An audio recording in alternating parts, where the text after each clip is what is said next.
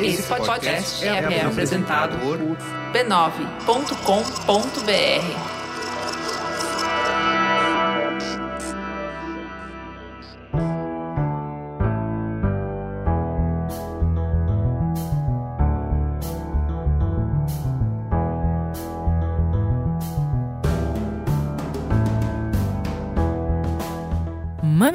Mamileiros e mamiletes, entrem e fiquem à vontade no nosso espaço de diálogo de peito aberto. Eu sou a Juva Lauer e esse é o Mamilos, o podcast que sai do raso articulando conversas onde o debate está interditado. Hoje eu tô aqui sozinha fazendo a introdução porque a Cris Bartz, a nossa amada, está de cama com influenza. Então vocês sabem, né? Quem tá doente precisa de carinho. Vão lá no arroba mamilospod, no Instagram ou no Twitter e deixem seus recadinhos de amor para ela que ela vai adorar ler. Bora pro programa!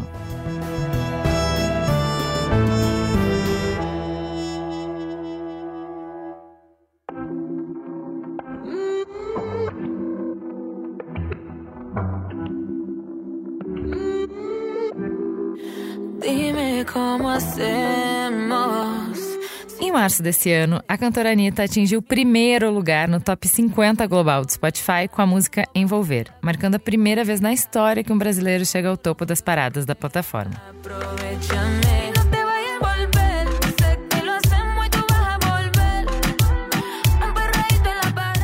A gente até já fez um Mamilos Cultura celebrando as conquistas da gata, mas nem só de confete segue a sua carreira.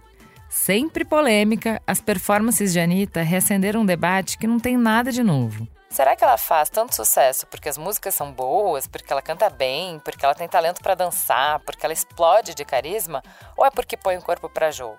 Pra gente, brasileira média, é libertador assistir uma mulher afirmar que vai rebolar raba assim nos maiores palcos do mundo? Ou será que só reforça um roteiro muito surrado, no qual o papel das mulheres é servir ao olhar masculino, em que a gente existe como objeto de desejo e não como sujeito.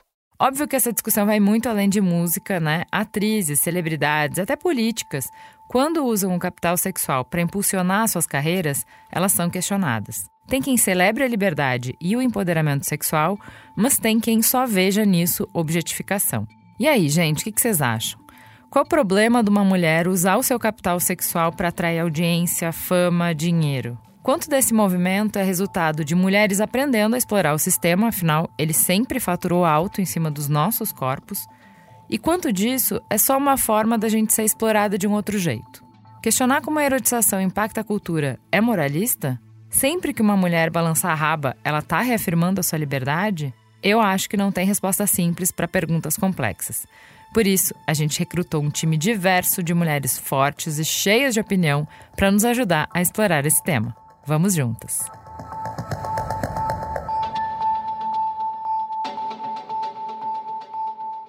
Antes de entrar na conversa de fato, vamos parar para um breve intervalo comercial.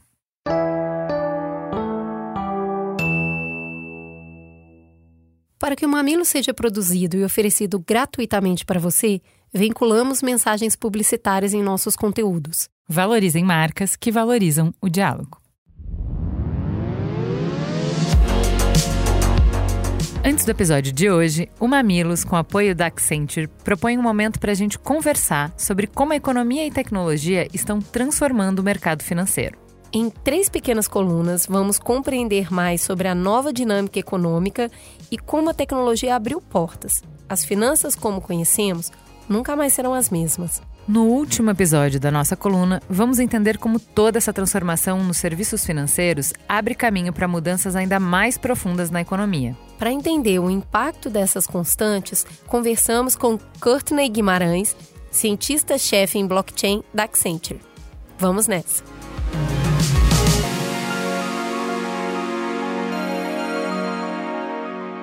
Courtney, a gente já entendeu de onde vem essa ideia de descentralizar as finanças e o que isso representa para a nossa economia. Mas como que a descentralização das finanças pode mudar o sistema financeiro? As finanças descentralizadas são parte de uma grande tendência chamada metaeconomia. Isso sim tem um grande impacto no sistema financeiro. A primeira grande mudança é, e isso é uma característica muito forte nas finanças descentralizadas, é a existência imediata de todos os mercados num cenário global. Até agora, os mercados financeiros têm, por excelência, uma característica muito local. A regulação é de cada país, a moeda é de cada país, os players e as instituições são autorizadas em cada país. Com a descentralização e a criação das redes criptográficas, o que aconteceu é que todos esses novos mercados nasceram de maneira global. Isso começa a mudar bastante o jogo. Além dessa globalização, três outras características alteram e impactam muito esse jogo. A primeira delas é que tudo acontece de maneira instantânea, ou seja, online. Aqui no Brasil, estamos acostumados no nosso sistema de varejo a Pix, TED, DOC acontecerem em segundos, porque o nosso sistema está online e integrado há bastante tempo. No resto do mundo isso não é comum. Portanto, as finanças descentralizadas trazem esse outro fator. Outra coisa é que no ambiente de finanças descentralizadas, o mercado funciona todos os dias, sem sábados, domingos, feriados, ou uh, qualquer outra forma de pausa. É um sistema que opera, como a gente fala, 24 por 7. Uh, é, e isso para todos os tipos de transações e todos os tipos de ativos. Quem está no mercado financeiro brasileiro se acostumou a ter isso com o Pix, mas mesmo assim temos horários e regras de transações. Depois das 10 horas, algumas restrições são aplicadas e etc. Nas finanças descentralizadas, por enquanto, tudo é liberado o tempo todo. E, finalmente, o grande impacto é que todos os ativos são criados de uma maneira institucional por ou redes ou empresas, e quase nunca por governos. Isso traz uma fonte de inovação quase que inesgotável para criar-se é, novos ativos e novas condições comerciais, transacionais e, por que não, mercadológicas ao redor é, desta nova economia. Além é, desses fatores, existe uma característica é, distinta, alguns julgam interessante, outros julgam perigosa, é que esses ativos e toda essa economia gira no que a gente chama de pessoa a pessoa ou peer-to-peer. -peer. Isso quer dizer que, para o lado libertário, cada um passa a ser seu próprio banco. E para o lado dos que têm uma preocupação maior com segurança, que é o meu caso, você passa a ser possuidor e detentor imediato de todos os seus ativos. É como antigamente, como diriam os meus ancestrais, que você guardava dinheiro no colchão. Isso pode parecer interessante na primeira olhada, mas na prática isso traz de volta vários problemas de segurança, o que implica em não só fraudes, mas uh, crimes efetivos como roubos e coisas assim. Então, precisamos evoluir bastante na questão da portabilidade ou do controle individual desses ativos.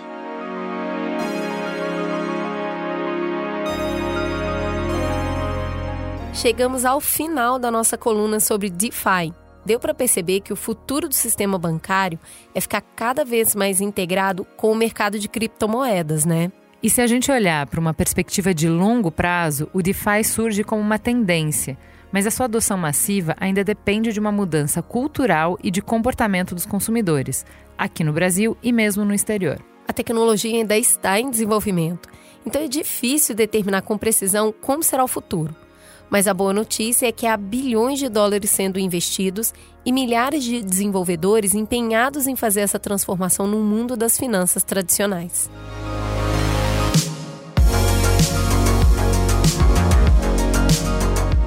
Você já parou para pensar como as finanças descentralizadas, também conhecidas como DeFi, podem transformar o mercado financeiro? Diferente das finanças tradicionais, o DeFi não requer instituições financeiras para intermediar qualquer tipo de produto ou serviço, o que torna o sistema muito mais eficiente, disponível e acessível para os usuários. De olho nesse rápido desenvolvimento do DeFi, a Accenture preparou um relatório com detalhes do que esperar das finanças descentralizadas no presente e no futuro. Com experiência e expertise nesse mercado, a Accenture mergulhou nessa jornada ao DeFi para ajudar a sua empresa em qualquer uma das etapas nesse novo cenário. E a companhia aponta o Brasil como mercado potencial para o DeFi por conta do sucesso de outras iniciativas de disrupção tecnológica do sistema financeiro tradicional, como o Pix. Para mais detalhes sobre os impactos e a preparação das empresas para o DeFi, acesse o relatório completo em accenture.com.br/defi DeFi.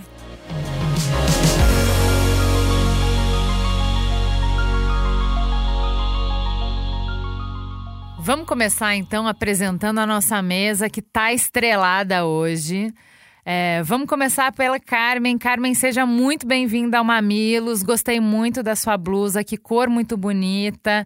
Seja bem-vinda. Conta pra gente quem é você na fila do pão. Então, eu sou a Carmen Carvalho, sou professora do curso de jornalismo da Universidade Estadual do Sudoeste da Bahia desde 2003. Eu tenho doutorado em comunicação e informação, sou coordenadora do núcleo de pesquisa em jornalismo NPJ, sou responsável pelo projeto de extensão Jornalismo como Forma de Transformação, que produz conteúdo jornalístico aqui sobre a cidade de Vitória da Conquista, região sudoeste. É, também sou responsável pelo projeto Jornalismo Importa. E em 2018, eu, juntamente com os alunos, cri criamos a primeira experiência de checagem aqui do interior da Bahia. É, então, é esse trabalho que eu faço, diretamente Vitória da Conquista, interior é, baiano. É, na minha atuação, eu também procuro defender muito essas questões feministas, e no meu primeiro dia de aula eu sempre deixo muito claro que eu sou uma professora feminista. E eu tenho desenvolvido um trabalho, inclusive nesse site, onde eu instigo e a gente desenvolve matérias sobre as questões relacionadas às mulheres, que é uma editoria chamada Maria Maria, que eu queria destacar aqui, que é algo que a gente está conseguindo trabalhar na formação direta dos estudantes. E isso está sendo muito importante. É uma pessoa que né, tem passado muitas provações ultimamente, né? Uma pessoa que a resiliência tem exigido realmente presença diante desse trabalho. Com a gente também, Maria Pereira, seja muito bem-vinda. Maria, quem é você na fila do pão? Oi, gente, tudo bem? Nó, que prazer estar aqui tantas mulheres diversas, né? É, eu sou Maria, assino Maria Irenilda, eu sou repórter do jornal Estado de Minas, do núcleo, especificamente do núcleo de criação multimídia, né? Então, do núcleo de vídeos. Eu sou, eu sou uma repórter que tenho tentado buscar e, e, e pautar é, mulher e debater um pouco sobre é, questões que nos atingem, assim. E é bem exatamente isso, assim, essa descrição sua do início do, do, do podcast, né? Que, assim, tem assuntos que a gente é, ou não tem resposta ou fala muito pouco. E, a, e eu acho que é interessante que a gente fale mais e tente ouvir né, mulheres também sobre o que elas acham daquilo, mas fato é que a gente sabe que existem, existe, né, existem pontos que nos, que nos incomodam ou que também nos unem. Então, é, é mais ou menos nessa linha que eu também busco fazer meu trabalho. E, e que bom estar aqui hoje também para a gente falar mais sobre isso e, e, e enfim, talvez acrescentar ou aprofundar em alguma coisa, ou pelo menos questionar. Muito bem. Para completar essa mesa, professora Rosane Borges, seja muito bem-vinda. Quem é você na fila do pão? Sou jornalista, tenho muitos pontos de contato com os colegas que me antecederam, a Carmen e a Maria. Atuamos no campo da comunicação, das mídias.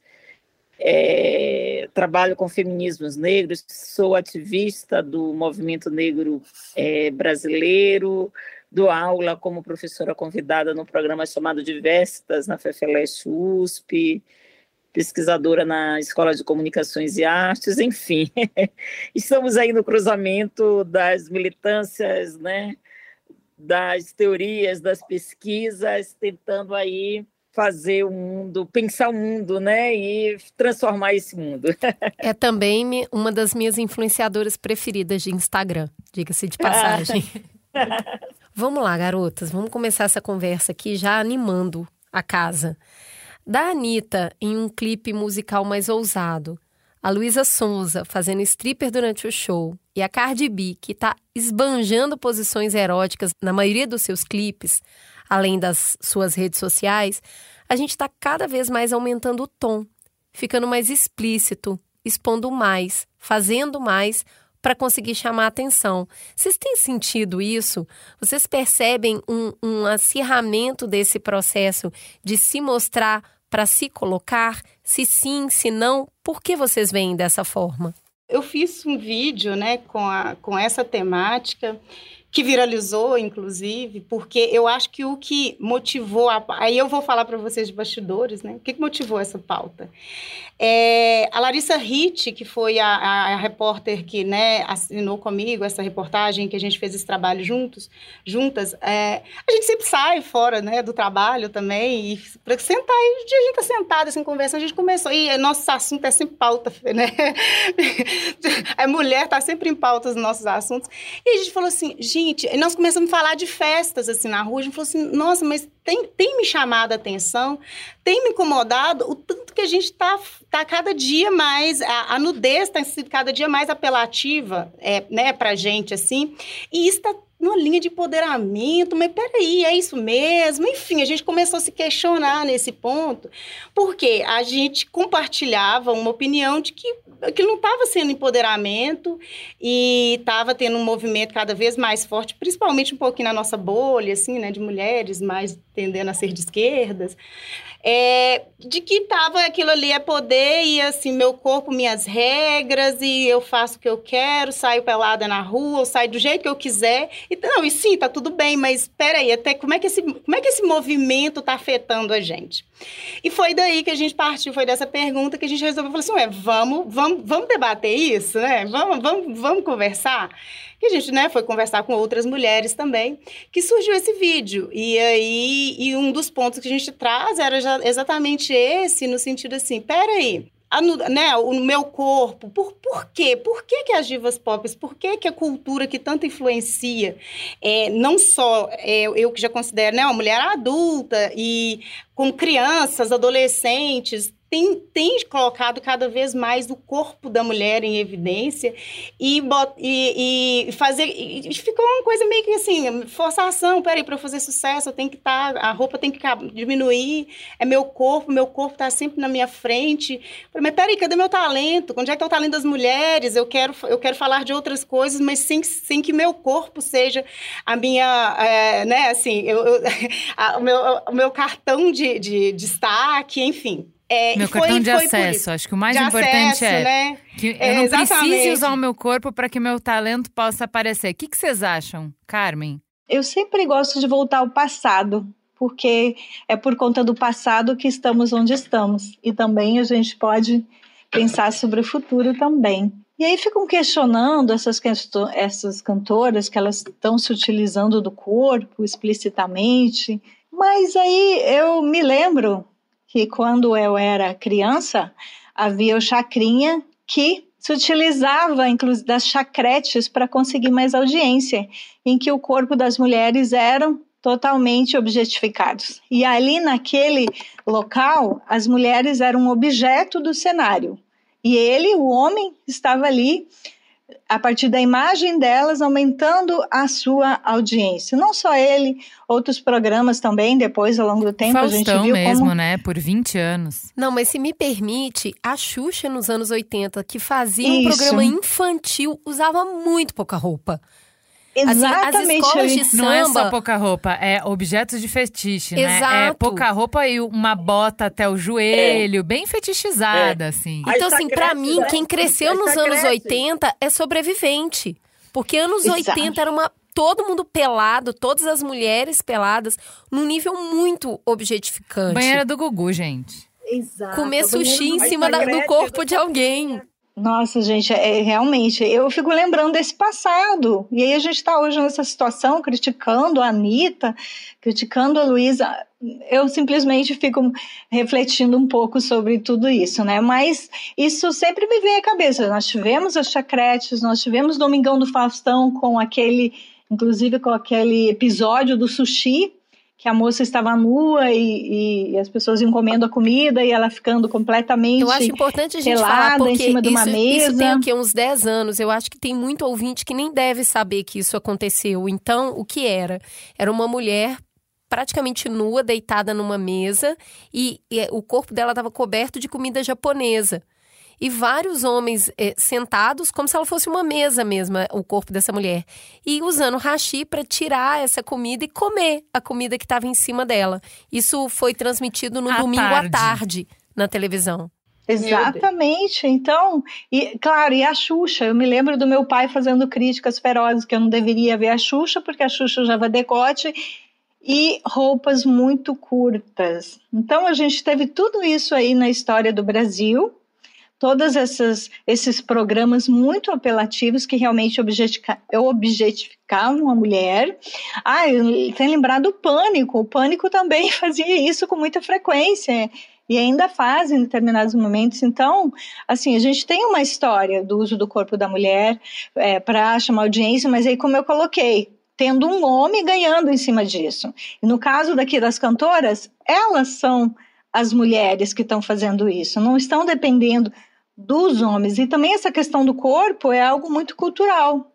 Porque, por exemplo, essa questão de estar nu e fazer uma apelação, e ser explícito e chocar. É, quando a gente vai para fora do Brasil, a visão, a visão que tem da gente é que nós somos muito abertos, que essa questão da sexualidade é muito bem trabalhada, quando na verdade não é. Por exemplo, se você vai para a Espanha, nas praias, as pessoas estão nuas. Então, Peraí, deixa, no... deixa, eu te, deixa eu te interromper para trazer a professora Rosana, porque o que, que eu estou entendendo dessa conversa? O que a Carmen traz é: olha, tá bom, é, tá explícito, mas não tem nada de novo nisso, já era explícito antes, e o que eu vejo de diferença é: antes estava a serviço de um homem e agora está a serviço dessas mulheres. E aí eu te pergunto, Rosane, vamos lá, vamos pro, pro Uber exemplo disso, que é uma mulher reconhecida, segundo pesquisas com mulheres conservadoras, como um exemplo de feminismo, de independência, de mulher forte, Anitta que conquistou o espaço mundial como rebolando a raba, com roupa provocante, expondo o corpo todo trabalhado com cirurgia, dieta, exercício, procedimento estético para se, adequar, se adequar a um padrão bem claro. E ela traz essa pergunta: quanto que isso é ela sabendo trabalhar o sistema e usando o sistema a seu favor? Quanto que isso é o sistema de novo explorando o corpo feminino? Eu acho que são duas coisas, sabe? Eu sempre eu lembro muito de Bell Hooks, Mulheres, para a gente pensar essas questões, que é a seguinte: eu acho que, de fato, são nossos corpos, nossas regras. Se a gente quiser andar pelada, a gente anda, tá tudo certo. Porque o corpo foi um território importante, continua sendo um território importante de emancipação das mulheres e dos demais corpos desviantes, porque o corpo ele foi, se a gente pensar desde os antigos, né, como é que o corpo era visto, o corpo biológico, o Foucault ele vai dar uma dimensão para o corpo politizante, com a biopolítica, com tudo mais, e a gente tem pensadoras, né, feminismos, o chamado feminismo ocidental, as feministas negras, tensionando isso a cada tempo. Então, é, a gente, como a gente viu a queima do sutiã, enfim, como o corpo para a gente ele não é um território apenas biológico, ele delimita o papel de gênero e, portanto, você manipular aquela, aquela ideia que eu gosto muito, né? Onde você me nega é lá onde eu me afirmo. Me chama de vadio, aí eu vou fazer uma massa da vadia. Diz que o corpo é objeto sacro, eu tenho que desacralizar esse corpo. Diz que o corpo é só para amamentar o seio, eu vou fazer desse corpo outra coisa. Então, a gente tem técnicas de guerrilha, o que a gente chama muito hoje de hackeamento, hackear o sistema. A gente vem hackeando o sistema há muito tempo, ressignificando significantes, carcomidos, enrijecidos, hierarquizantes, né, que nos violaram. Isso está aí tudo bem. E aí eu acho que, em nome disso, vamos balançar a raba, vamos mostrar a raba. Agora, tem uma outra coisa que a gente tem que pensar como é que a gente consegue ou construir novos significados significantes a partir de significantes já enrijecidos, que é o corpo, e quando a gente deve desertar disso. Acho que o nosso desafio são as duas coisas. Eu, às vezes, acho, e aí eu concordo com o Bell Hooks, que eu acho que quando a gente não consegue atribuir um sentido novo, que a gente deserte disso. Então eu uhum. vejo muitas meninas, meninas, mulheres na internet, meu corpo, minha regra, não sei o quê, e que aquele corpo ele só vai servir para o signo, sabe, a década de 80. É a banheira do Gugu e essa cresce. Eu falo, gente, isso não é meu corpo, minha regra. Aqui você está querendo é like mesmo, entendeu? Então, eu acho que, agora, claro, nem sempre a pessoa Mas qual é o problema? Vamos lá, Maria, qual é o problema de uma mulher usar o seu capital sexual para atrair audiência, fama, dinheiro. Eu tô querendo like mesmo. Eu tô fazendo polidense. Não é para parecer inteligente, é para parecer gostosa. Qual o problema de eu querer me afirmar desse jeito? Eu acho que não teria problema nenhum se você se, é, se autoafirmasse nisso. Porque o que é, na minha opinião, problema é eu falar que eu estou, é, eu me botar numa posição de politizada e assim, eu estou aqui para influenciar outras pessoas. Esse é o caminho nosso de empoderamento. Essa palavra vem sendo esvaziada, mas é o termo que eu tô é, é, é, acho que mais próximo aqui, porque o que a gente vê, o que a gente vê é que é uma distância muito grande da vida de um artista para a vida das mulheres normais. Então, assim, não tem problema nenhum você colocar seu corpo e ganhar dinheiro com isso. Aí, só voltando lá no ponto que a Carmen falou, de que essas mulheres antes elas eram usadas simplesmente como objeto e hoje elas são, elas capitalizam né, e ganham dinheiro com o corpo delas.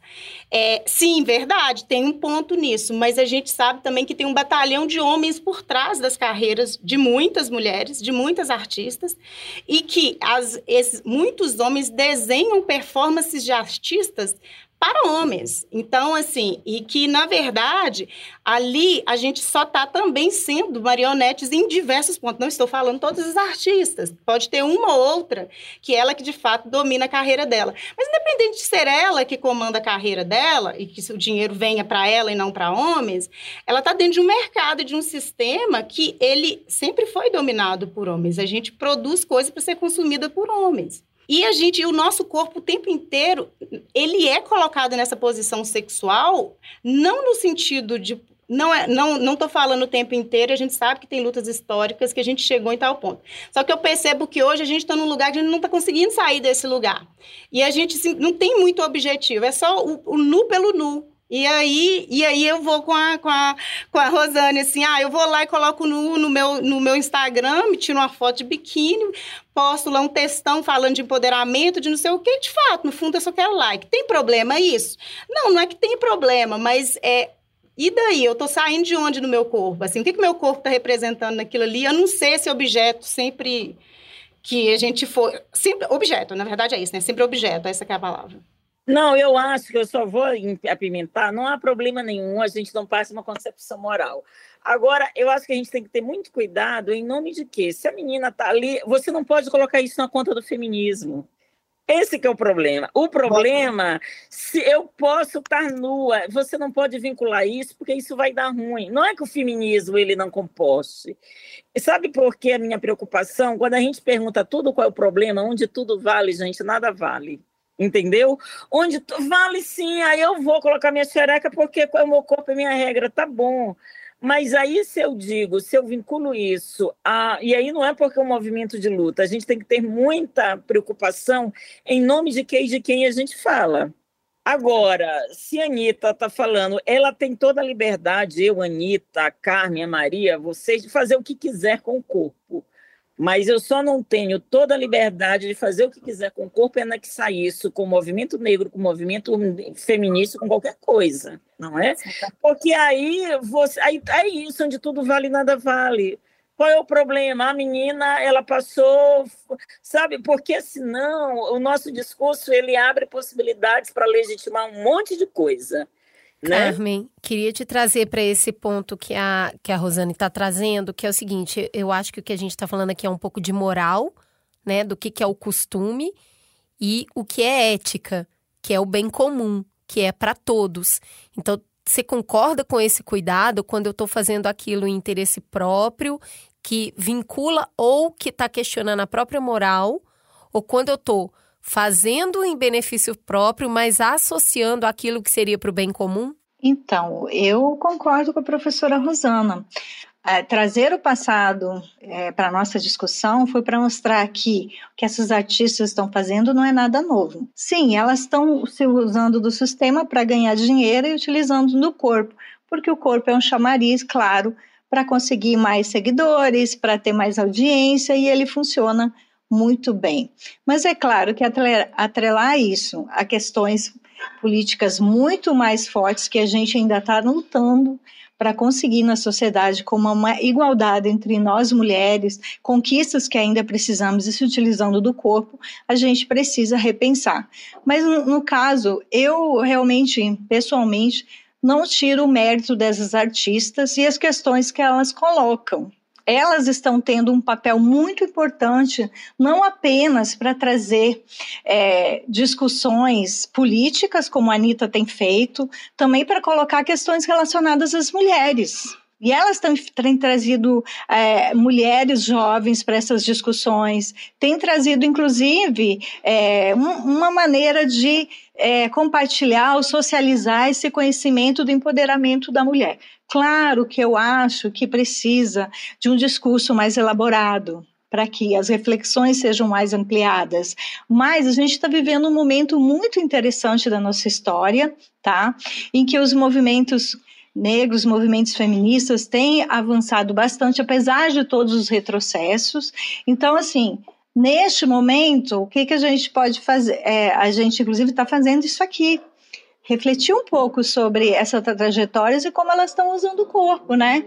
Pensando lado positivo e negativo, porque, claro, todo tudo tem o seu ônus e o seu bônus. E eu só queria complementar aqui sobre uh, essa minha experiência que eu tive na Espanha, porque ela me atravessa, porque eu pude viver é, uma experiência feminista no dia a dia e no cotidiano que me mostrou que é possível uma outra realidade. Com todos os problemas que tem lá, o nível de desenvolvimento que eles estão ainda nós não conseguimos alcançar, né? Apesar de eles também, a direita também ter chegado lá ao poder. Mas é isso, de você ir para a praia, as pessoas estarem completamente nuas e isso não ser um problema, isso não atiçar determinadas pessoas a quererem atacar uma mulher ou um homem. Não, se tornou uma coisa natural e a sexualidade é vista de outra forma. Não que eles não tenham problema. Então, essa questão cultural também ela é muito forte e estrutura as nossas vidas. Como que a gente olha para essa mulher que está ali nua, que está dançando, que está rebolando. Tem questões morais aí muito fortes. E mais uma vez traz essa questão da inferioridade da mulher e a colocam sempre. Se ela está dançando, ela é objetificada. É o mesmo. É, eu me lembro sempre de quando era jovem que existia essa questão de que é, se você usasse saia curta demais, você era uma piriguete. Uhum. Então você deveria se preservar. Mas, quando você, por exemplo, é criada num local em que usar saia curta era normal, você não era um periguete. Você apenas estava usando uma saia curta porque você gosta e você queria mostrar as pernas. Então, aí tem uma questão cultural muito forte que a gente precisa ainda evoluir bastante. Eu acho que tem um fio da navalha aí que é eu não gosto da, dessa do julgamento uh, simplório de que se a mulher está mostrando o corpo, ela está sendo objetificada porque tira a nossa agência completamente, né? E tirar a agência da Anitta é muita audácia, né? É muita audácia tirar a agência da Anitta. Mas eu entendo a, a crítica que é cuidado quando você joga esse jogo, porque o jogo que você está fazendo é eu entendo qual é o jeito que permitem que a mulher acesse ao poder. Ok, eu vou jogar pela regra do jogo e uma vez que eu tô no poder, eu faço o que eu quiser com ele, que é o que a Carmen falou. A Anitta, uma vez conquistando o espaço, ela pauta, ela fala do que é importante para ela, ela questiona, ela traz outras coisas.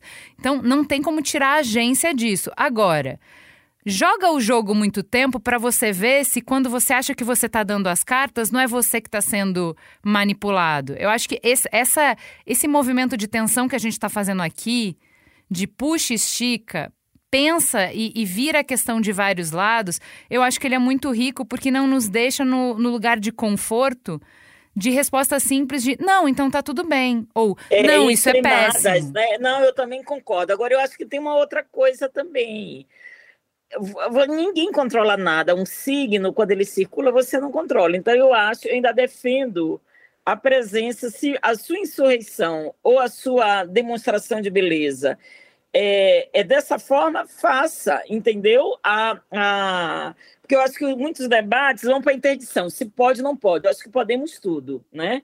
Podemos tudo. Agora, a, a minha única crítica é quando a gente tenta anexar a isso um posicionamento estritamente político. Não, né? É isso, você está fazendo mesmo. E aí eu acho que não tem nenhum problema você ganhar likes. Agora, não pense que você tem um controle. Não, uma vez que eu, particularmente, acho que sobre nós, mulheres negras, pousou muito uma imagem da objetificação. E eu acho que algumas de nós conseguem, pelos corpos, quebrar isso eu não me sinto capaz de quebrar. Então, eu não vou mostrar minha raba, porque eu não teria competência para não reafirmar. Um é um repositório, gente, muito grande desde da escravidão. A gente precisa de outras imagens. Então, eu aí é uma posição minha de militante. Eu vou querer construir outras imagens, né? Agora, está valendo quem pega essas imagens e diz que vai ser assim mesmo, e está valendo mesmo, porque nessa você cria possibilidade de várias leituras, de várias chaves e coloca seu jogo, seu corpo em jogo de maneira polissêmica, e aí eu acho que está valendo, né? Maria, eu queria te trazer para a conversa, porque a gente está falando isso, né, de escolhas e o que, que essas escolhas vão refletir para você e para o coletivo. Você acredita que qualquer escolha de uma mulher é uma escolha feminista?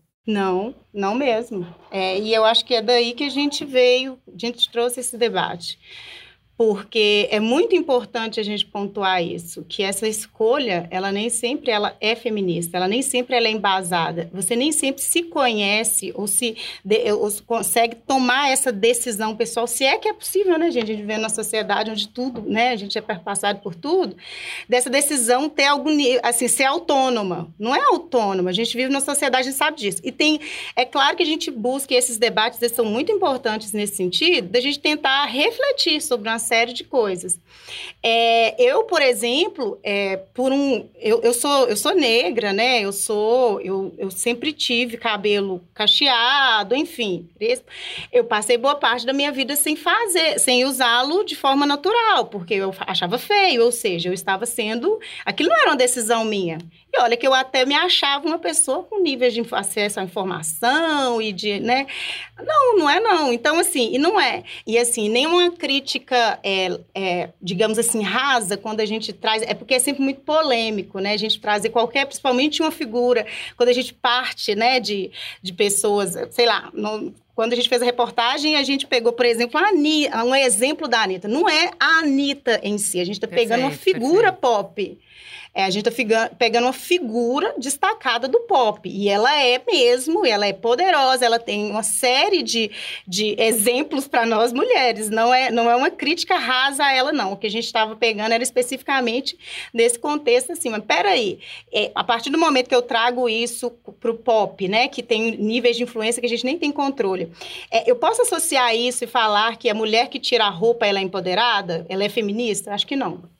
Não, perfeito. Até, desculpa, é, vou até me colocar aqui. Agora ela eu tem acho o que é, de eu acho que é, impor, é, eu acho que é importante que a gente também possa fazer reflexões em cima de comportamento de pessoas que são figuras públicas, sem que isso seja visto como ah, é uma crítica, um ataque pessoal. Não é isso. A gente está refletindo. Eu posso ao mesmo tempo gostar de algumas coisas e questionar outras. Não, e nem quer dizer que eu não goste da pessoa. Eu vou chamar um breve intervalo. A gente volta em 30 segundos.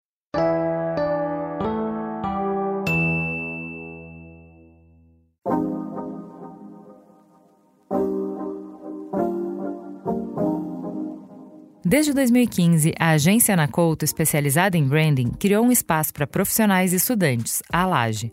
Essa plataforma de conteúdo e aprendizagem oferece uma série de cursos online. A plataforma foi criada para conectar profissionais a uma comunidade cheia de oportunidades de crescimento e troca, acelerar carreiras, instrumentalizar talentos com cursos, conteúdos, experiências que trazem impacto real para sua vida. Entre os principais cursos estão Branding Aplicado para aprender como aplicar no seu dia a dia o método proprietário que a Anacouto usa com seus clientes, o Brand Insider, que abre os bastidores dos gestores de branding e mostra como esses profissionais atuam no dia a dia. Além disso, mostra boas práticas que você pode aplicar imediatamente na sua realidade. São cursos com uma oportunidade real de networking.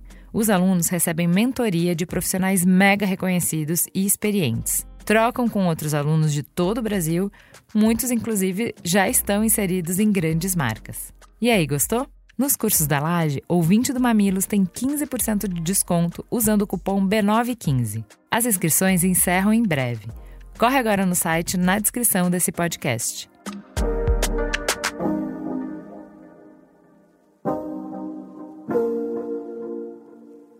Voltando no intervalo, o que eu queria perguntar para vocês é o seguinte: eh, quando a gente está nesse território de divas pop, um, um marcador que a gente usa muito para mostrar que tem alguma coisa errada é comparar o que, que as mulheres precisam fazer e o que, que os homens precisam fazer na fama. Né? Então, que o homem não precisa se objetificar, que o homem não precisa sensualizar, que o homem não precisa tirar roupa, usar roupa colada e tal. Haja visto como Justin Bieber chegou no show aqui do Brasil, né? Não precisa nem pentear o cabelo, não precisa. São outras, é, outros requisitos. Só que é, eu achei interessante, na fala de uma de vocês antes do intervalo, não lembro, acho que foi da Maria, ela estava falando assim: poxa, o que, que a mulher tem que fazer? Tá sempre performando para agradar homem. É planejado por homens que estão atrás da carreira dela para homens, né? Eu falo, mas homem também não se orienta, não orienta uma série de performance para atrair mulher? Ele não vai atrás de dinheiro, de poder, uh, não muda a imagem dele para agradar as mulheres?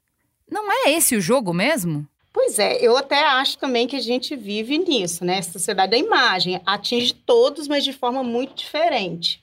E aí eu acho que é muito mais opressor para a mulher nessa perspectiva, porque nos trava de fazer qualquer outra coisa. É tanto que você pega o homem que quer sensualizar, inclusive, que vai lá e tira a roupa e faz o sei o quê, e tá tudo bem. Ele, tem muitos que fazem fama. Ele pode escolher onde que ele vai transitar se ele vai tirar roupa, se ele não vai, e isso não vai afetar em nada. A mulher, o meu, o minha, meu questionamento, ou as minhas reflexões, é sempre no tanto que a gente é, é levada para alguns lugares e fica restrita a algumas. É, a, você pode até aqui. A mulher, você pode até fazer fama, mas é aqui. Tira a roupa, é seu corpo. Tá, e se eu escolher para outro lugar, como é que tá esse outro cenário? Se eu quiser ir para política, como é que está esse cenário para mulher? Se eu quiser chefiar uma empresa, como é que está esse cenário para mulher? Eu tenho esse mesmo respeito? Eu tenho esse mesmo poder da raba? Não é isso. Assim, não vejo isso em números. Então, não é sobre... É, nesse campo específico, talvez seja o campo mais permitido para nós. Ser famosa, ser, ser diva, ser tudo. Porque onde que tá? O que que está levando isso? É, é, o nosso corpo. Gente, basta pegar, assim, não estou fazendo só, não é questão da crítica é, no, as pessoas. Assim, a gente precisa, a letra precisa, a música não precisa nem ter letra, não. Ela precisa só ter uma coreografia que você vai fazer performances. E sexuais, não são, assim, sinceramente. A, a, o pop, ele tá cada dia mais associado à pornografia, assim.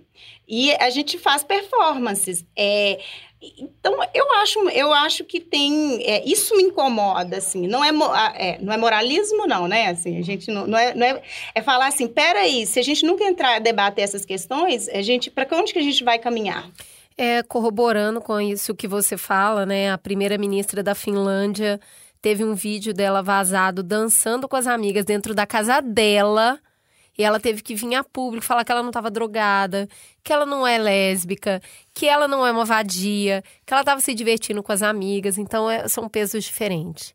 É, eu só queria comentar aqui que eu discordo que o pop está atualmente muito sexualizado. O pop sempre foi. Vamos lembrar da Madonna, Vamos Sim, lembrar do El Chan. Isso é verdade, claro. Então, é uma atualização do que a gente teve no passado. Só que hoje é feito por jovens que estão em outra geração, que estão aproveitando o contexto atual da tecnologia, das possibilidades de você misturar vários ritmos, de você criar, inclusive, outros ritmos de dança.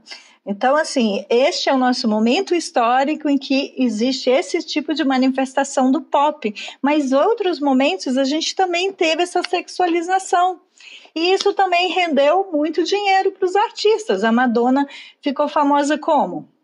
Quando ela contestava a sociedade, quando ela contestava a religião e ela colocava ali a sexualização e o seu corpo.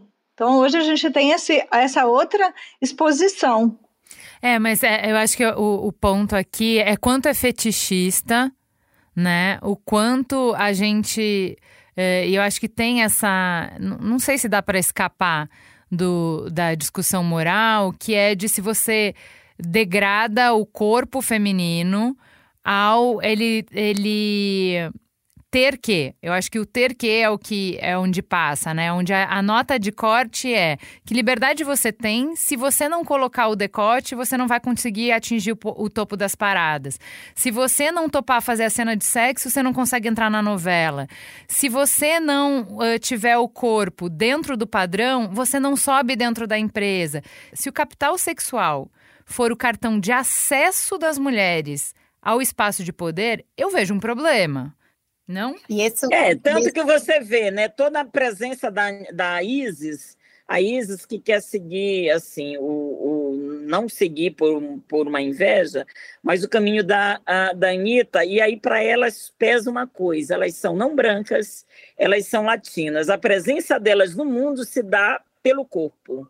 E aí isso é trágico, porque o que, que, o, o que, que a indústria está dizendo é o seguinte, Isis, para você chegar a ser ouvida, tarará, Spotify, a customização, a curadoria de si não passa apenas pela Isis cantora. É a Isis dona do é a Isis dona do corpão. Então veja, aí eu acho que a gente tem, tem que ser um problema. É, Agora a gente está é falando da Isa, Isa que você tá falando Isis, só corrigindo que é, é a Isa. Isa. Gente, é Isa. a Isa e a Ludmilla também enfrentam a mesma coisa, né? Isso, é enfrentamento, ou seja, o que que tá em jogo, né? Agora, eu acho que, voltando a essa coisa, as formas de agradar, né? É, as, a, a, é, a, as formas de destituição nos levam a isso, negros, mulheres, como é que você agrada o outro, etc. Eu acho que aí sim é uma perspectiva feminista, é como você tensiona, é como você tensiona, porque o que são as redes sociais se não uma forma da agradabilidade? Eu tenho uma sobrinha que tenta me ajudar, eu vi as turras com minha sobrinha, que ela fala, tia, tem que fazer. Eu falei, não, isso não. Então, ai, tia, a senhora já era para ter mais 100 mil seguidores, a senhora não tem porque não faz isso. Eu falei, eu não farei. Então eu já tenho até muito, porque eu não mostro, porque eu não faço, entendeu? Então eu tensiono.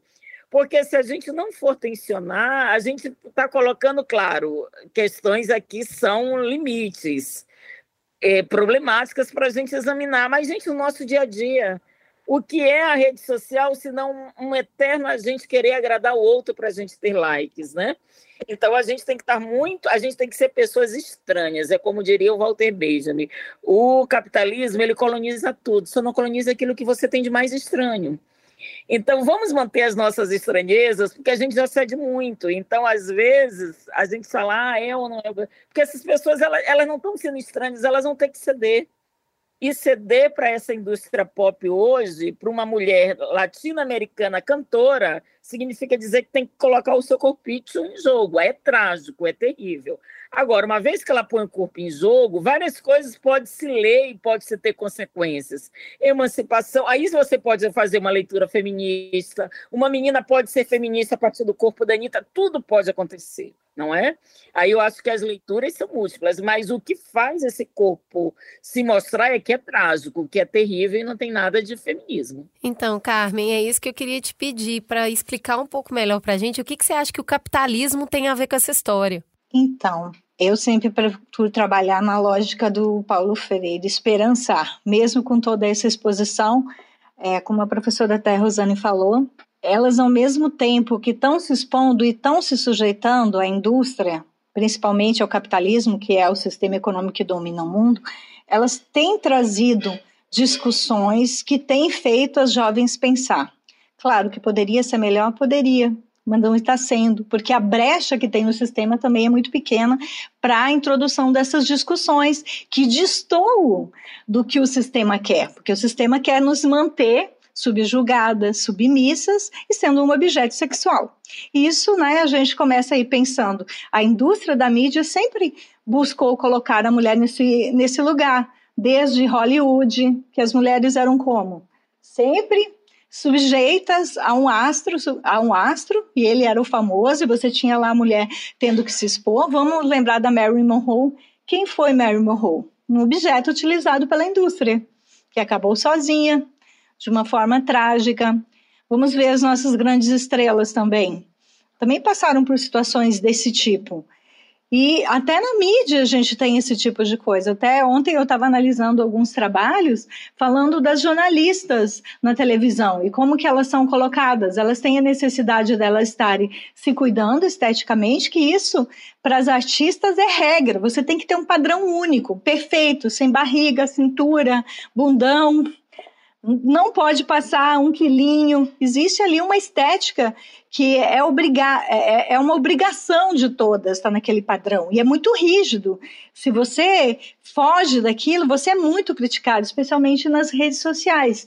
E aí, ontem eu estava vendo um trabalho sobre as jornalistas do quanto você ter cabelos brancos pode te prejudicar na imagem, da necessidade de você estar bela, de você não ter rugas, de você estar se cuidando. Quer dizer, antes de você mostrar o valor do seu trabalho, você tem que ser bela. É, então, para estar ali se eu apresentando. Acho, eu acho que a gente, quando a gente traz o capitalismo para a equação, a gente amplia o tamanho dessa crítica para além do patriarcado, porque é, eu e a Cris a gente conversa bastante sobre como é estarrecedor que a gente luta, luta e ao invés da gente se libertar, a gente assiste os homens vindo para a mesma prisão, que é, tá bom, então tem tudo isso que você falou historicamente na indústria do entretenimento. Quando você olha o K-pop, os astros masculinos, eles estão indo para o mesmo lugar opressor das mulheres. É o corpo para o jogo, é um controle absoluto de libido. Eles têm que ser hiper sexy, mas eles não podem ter sexo nenhum. Entendeu? Eles têm que estar tá fazendo caras e bocas, rebolando a raba com coisa muito justa, muito magro, cara de bebê, né? Que é assustador por toda a questão da pornografia que a gente sabe infantil. E eles não podem ter relacionamento com ninguém. Quase um anjo, eles, né? É, que, gente, mas que loucura é essa? Mas o que, que isso tem a ver com, com capitalismo, Rosane? Eu acho que o capitalismo usa o sexo como uma forma de controle, né? Seja para ganhar dinheiro, seja para o sexo e o corpo. O, eu acho que o capitalismo ele tem, ele aposta numa, numa economia libidinal não a partir do desejo, porque o desejo ele é emancipatório, né? É, mas de uma ideia do, do gozo e do não gozo, né? Porque ética, o desejo é diferente do gozo, gozo ou não gozo. Então, essa busca e o gozo aí, na verdade, que o capitalismo utiliza, não é necessariamente o gozo sexual, mas assim, o que eu devo perseguir para eu ter momentaneamente, porque e aí fazendo um paralelo, o gozo sexual ele é momentâneo. Então você na lógica do consumo capitalista, você vai atrás de mais, mais, mais, mais. O desejo, a gente pode dizer assim também que é assim, mas ele se dá a partir de uma plataforma de negociações, da gente se pensar enquanto sujeito, né? O desejo está do lado do sujeito, né? E das sujeitas. Então, eu acho que o capitalismo faz do corpo e do sexo uma cifra importante para ele nos manter aprisionadas em padrões né, de consumo e de rebaixamento é, é, da nossa autonomia e da nossa emancipação, porque o que esses corpos, da forma como você descreveu, ele, eles apontam não é emancipação, não é autonomia. Eles apontam aprisionamento de imagens, eles apontam dependência, eles apontam um certo critério de consumo, né, ditado pela ordem capitalista neoliberal. Rosane, é, eu queria só voltar naquela, naquele pedaço que você estava falando sobre é, usar ou não esse corpo e, e, não deixar colonizar o nosso estranhamento, que é por isso que eu sou, eu acho que eu sou tão apaixonada pela Jojo Todinho, que é uma pessoa que Adoro. coloca o corpo dela para jogo com muita consciência, de um jeito isso. muito sexy, ela canta isso, ela tem o corpo dela e ela aproveita ela todos os espaços para falar sobre isso. Então, eu acho que é, é, o tipo de resistência que você está falando, é, é o exemplo que me vem à mente consegue, na hora. Ela consegue, exatamente. Eu acho que ela consegue, é. Só, só, queria só fechar com o que ela tinha com o que a Rosane falou ali, que é um ponto muito importante, porque falou assim, por, essa questão de sexo e capitalismo. Sexo vende, a gente sabe disso, né? Independente da privação ou da, da, sexo vende. Só que existe um ponto que eu acho que é muito é, importante também de a gente refletir, que sexo é esse? Porque é, ao mesmo tempo que a gente hipersexualiza as mulheres, bota no posição de sensualidade, não sei o quê, a gente, nós mulheres mal sabemos o que é gozar. Uhum. Então, assim, que sexo é esse, sabe? Uhum. Então, assim, a gente performa, a gente entra numa lógica de performa e acha que isso é, que isso é sensual, é sexo, e isso não é sexo, e nós sabemos muito bem disso. Assim, atua por outro lado, você vai na contramão, aí você vai falar de sexo com as pessoas mesmo, porque fica parecendo que a gente é a sociedade mais hipersexualizada que tem, ou seja, todo mundo sabe o que é sexo, e no final ninguém sabe. Nós, mulheres, não sabemos o que é sexo. Tem mulher que passa a vida inteira sem gozar. Então, assim, que lugar é esse, sabe? É, então, só, era e, só isso. E vou assim. até além, tá, Maria? Eu posso estar tá gozando muito, que buraco que isso está me preenchendo. E que papel que isso tem Exatamente. na minha vida e como que isso me move para adiante, porque eu tenho, né, tenho observado, a gente tem conversado aqui, inclusive isso, porque vamos lá. Se o machismo e o patriarcado estão aqui para dizer que a a mulher não pode transar, ela transa uma vez para ser mãe e o resto ela é pura, pudica ou ela não tem valor, ou o outro papel para a mulher é objeto de desejo, é sujo, é carnal, não tem valor, mas uh, move paixões, é subversivo que eu contradiga o primeiro, mostrando que eu sou dona do meu desejo, dona do meu corpo, tenho desejo sim, posso gozar sim, também é subversivo que eu faça, como a Rosane está falando, eu queira ser uma cabeça e queira ser respeitada e que não queira, pre, queira preservar o meu corpo. Porém, para que seja subversivo, a diferença, para mim, não está no comportamento, está na intenção. Não é no que eu faço.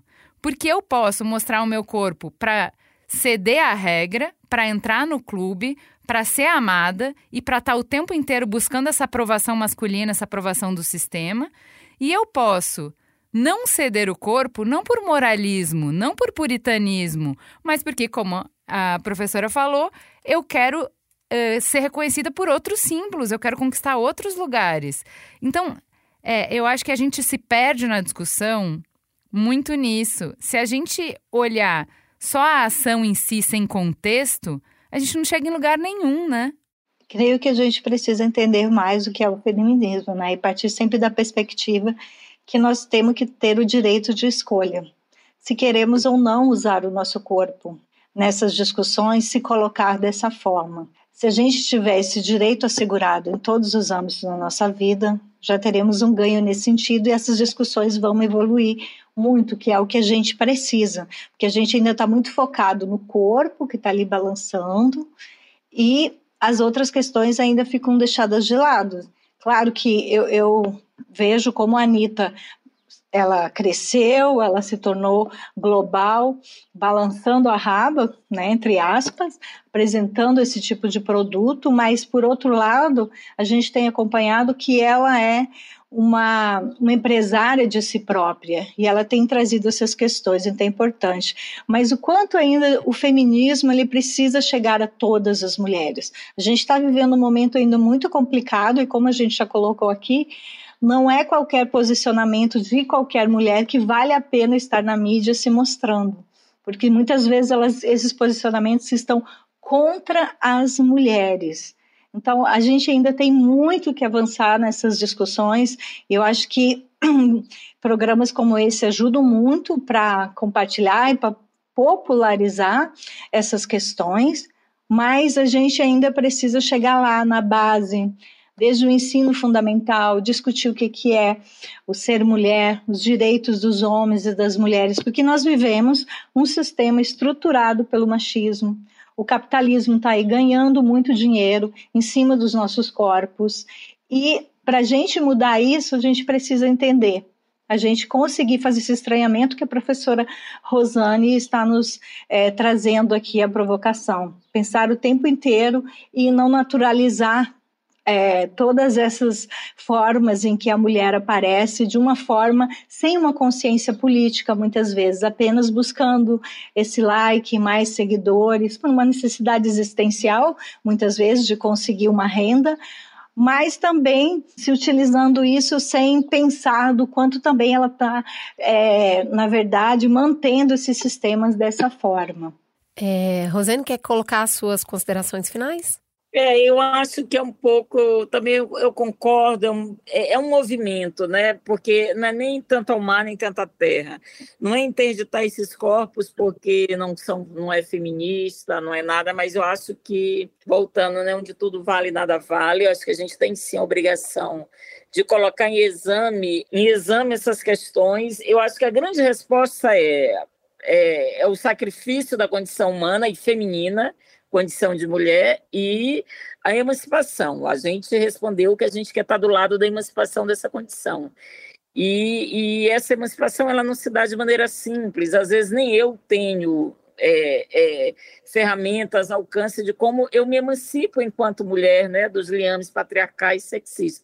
Então a gente sabe que é uma questão espinhosa. Agora eu tendo assim a ordem é, é a da liberdade, de você fazer tudo, inclusive fazer tudo que você quiser com o seu corpo. Eu acho que esse é um princípio que a gente, esse é um princípio que a gente deve acolher antes de qualquer crítica, antes de qualquer análise. Agora, uma vez que esse corpo está em jogo, né, vamos analisar, vamos criticar, vamos debater, sem interditar, né, sem sem partir de uma perspectiva moralizante. Eu acho que são essas questões que, que. E aí, claro, mulheres como Anitta, como Isa, eu estava falando Isa, que eu estava misturando nomes.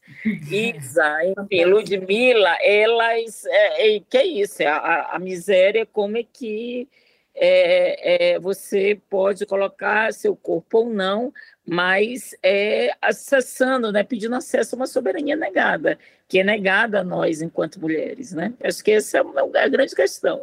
Eu gosto muito do, amarrando com o que você disse, que eu acho que é essa pergunta que a gente podia sair daqui com ela em mente. Como é que eu me emancipo? E aí existe um processo de autoconhecimento que é eu quero me emancipar com este signo e para outra com outro signo. Mas eu acho que esse processo de autoconhecimento é muito importante, porque a gente tem um grupo de mulheres que pode pensar, cara, a gente já é tão desvalorizada, sofre tanta violência sexual, vamos ser conhecida primeiro pela nossa qualidade, nossa condição humana e nossa excelência, e depois a gente balança a raba. E a gente sabe que isso não existe. Mas existe assim o primeiro como a, depois. Exato. Assim como as mulheres que estão é, usando o seu corpo como símbolo, muitas vezes também estão numa performance e exigindo de si mesma esse, essa performance sexualizante e sexual que muitas vezes está só a serviço do outro. Porque a gente tem isso hoje, né? Se você não é uma mulher que tem relacionamento aberto, faz homenagem, é, fa faz isso e faz aquilo, ah, você está muito é, como é que fala essa palavra? Pudica, tá muito né, pudica. Você tá com a sua sexualidade é reprimida. Muito, reprimida. Cringe. Então, já é essas cringe. É, é, essa é cringe. Então, todas essa é, é, essa essa simbologia do corpo que vira para aquela que não usa o símbolo do corpo e a enxerga como reprimida, também é um lugar que a gente não precisa trabalhar. Eu gosto muito desse questionamento, professora, muito obrigada por trazê-lo, que é como é que eu me emancipo? E respeita a emancipação dos outros, Fia. Tem muitos caminhos, né? Eu acho que não é numa simplificação que talvez a gente, é, né? Porque um, uma hora de conversa não dá conta de tudo. Talvez numa simplificação possa parecer que a gente tenha dito o que importa é você. E não é, né? A professora Rosane trouxe várias vezes. A luta é coletiva. A minha escolha interfere na possibilidade de escolha dos outros. Como eu me coloco, principalmente ampliado para formadoras de opinião, impacta na piscina onde todo mundo vai nadar, na imagem que todas as mulheres, no, no, como os símbolos estão postos e compartilhados na sociedade, que todas as outras vão usar e vão compartilhar. Então, não é ter, ter isso de forma crítica, né? Mas acho que é importante que a gente possa. É, fico muito feliz. A gente estava com receio de fazer essa conversa, de ficar muito. É, dogmática, pode, de ficar muito moralista, de ficar, né?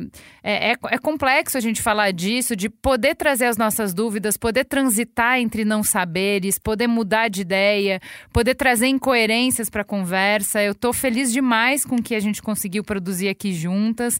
Muito obrigada, mulheres. Um prazer enorme receber vocês e que seja a primeira de muitas. Venham sempre. Valeu, garotas. A casa tá aberta para vocês, hein? Só para fechar, assim, só para pegar o gancho que você falou, assim, é, é, é, um assunto difícil, espinhoso, assim, todo mundo que se propõe a falar sobre isso, tá, vai, é, é, é muito complicado. Eu, quando eu fui falar, fazer esse vídeo, e obviamente ele teve muitas críticas, é, é, é, sempre muito difícil a gente falar sobre qualquer esse assunto, porque é, a gente corre sempre esse risco de como que as pessoas vão receber. Se vai receber de forma que, ah, é conservador, é puritano, ou enfim, né? É, é, é, sempre complexo, mas eu acho que a gente, esse é o nosso papel de comunicadores, que é trazer. A gente pode até, às vezes, é, ajustar o caminho, entender que pode ser colocado diferente, mas o mais importante é a gente sempre trazer, né? Esses assuntos e Perfeito, bora lá. sem medo. sem medo de enfrentar polêmica de peito aberto com honestidade. E assim, né, Maria? Com esse sotaque, você pode fazer qualquer coisa, eu acho. Você quiser. Então, mineira, mineira. Não é mesmo? Pode só acrescentar aqui para fechar. Então, eu acho tão importante a gente fazer essas discussões, porque assim, como eu cresci com Xuxa, Chacrinha, Globeleza, e neste momento a gente tem essas artistas se expondo, mas a gente também tem muitas discussões críticas ao trabalho delas nesse sentido, o que na minha época não, não aconteceu. Então, assim, são reflexões que é, trazem para as jovens de hoje também uma maneira diferente de encarar o seu próprio corpo e de se posicionar. Eu acho, assim, eu sou muito otimista. Eu acho que apesar de todo esse retrocesso, especialmente agora, né, a gente está na reta final dessa eleição, que a gente tem esse presidente abominável, inclusive que é importante o posicionamento das esse mulheres. presidente, eu já estou falando assim. Sempre existe o risco, né? Mas a gente teve aqui na Bahia um dos movimentos mais importantes na campanha de 2018. Eu, aqui em Vitória da Conquista, participei de três atos do Alinão, que eu nunca vi essa cidade com tantas mulheres nas ruas. Mulheres se manifestando, defendendo aí os direitos que foram conquistados, o seu direito de se posicionar. E eu acho, eu acredito muito que essa nova geração que está aí, ela tem um posicionamento mais firme, consistente em relação à política e a, em relação ao feminismo. Claro, né? Quando a gente tem avanços, a gente também tem retrocesso. As forças andam ali combinadas, né? Então, assim, essas artistas, elas têm esse ponto positivo e nos trazem aqui para uma reflexão. E o que faz com que os jovens também repensem como elas estão se colocando e como elas podem se colocar também na sua vida e no decorrer das suas carreiras e tal. Muito obrigada, gente. Espero, espero que tenhamos motivos para comemorar em breve, ok? E teremos, com certeza. Exatamente. Vamos juntas.